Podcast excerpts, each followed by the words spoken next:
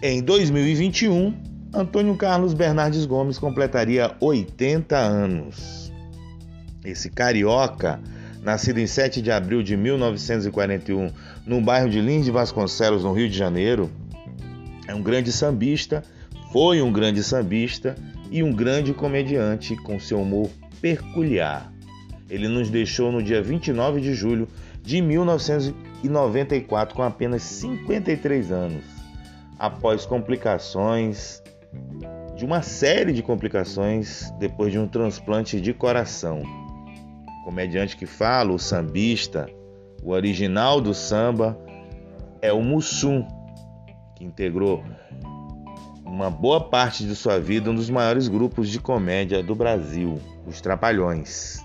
Por, né, uma dessas coincidências, eu venho aqui falar do filme que não deixa de ser uma homenagem para os seus 80 anos, dirigido por Suzana Lira. É, Suzana Lira fez um belo retrato do Mussum, que, que estreou em alguns canais aí de streams, inclusive no canal Brasil, no On Demand, e hoje tá ali no Prime Video. Se você puder conferir, Mussum, um filme do Cacildes, vai marcar com certeza seu dia, mostrando a trajetória principalmente do sambista e do homem fora do grupo dos Trapalhões. Algumas pessoas estão falando que o filme erra ao não, ao não retratar esse período frutífero e que marcou sua carreira de humorista, como humorista, e que vem revitalizando aí nos últimos 10, 15 anos pela internet, sendo revitalizada com a sua linguagem sempre peculiar, o Cacildes, com marcas de cerveja, com memes. Mussum foi revitalizado, esse mangueirense, e o filme mostra um pouco desse retrato. Eu não acho que seja um erro, né? eu acho que foi uma escolha da grande diretora Suzana Lira. Aliás, uma diretora que está acostumada a, a, essa linguagem do samba, né? Ela fez Clara Estrela e fez As Divas do Samba. Direções assim bem consistentes e documentários bem legais que eu também indico. Tá? Então ela já está acostumada com essa linguagem, então ela foi, por um lado, mostrando o sambista e mostrando o homem fora do, do universo dos trapalhões. Mas isso não quer dizer que ao contar a vida do Mussum, ela ia excluir o, o, que é o filé mignon da sua vida, né? Tá ali os trapalhões, Didi, Dedé, Mussum e Zacarias formaram esse quarteto inesquecível e não poderia ficar de fora. Mas é um retrato absolutamente perfeito e direto para homenagear esse sambista que não merece ser esquecido.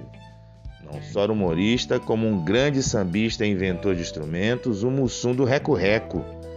Pois é, com imagens, mesclando muito mais imagens, até a princípio algumas mais inéditas, como algumas de, de televisão, de entrevistas e de programas de, de musicais.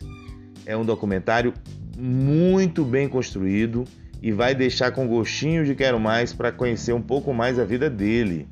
Pois é, Mussum teve uma vida intensa, rápida e ficou marcada. E não só é muito corajoso da diretora mesclar um pouco mais a trajetória não muito lembrada e abrir mão um pouco do retrato dos Trapalhões. Para mim, isso é um, um, um, desafio perfeito que Suzana Lira, que também fez o documentário é, muito bem conceituado Torre das Donzelas sob Tortura.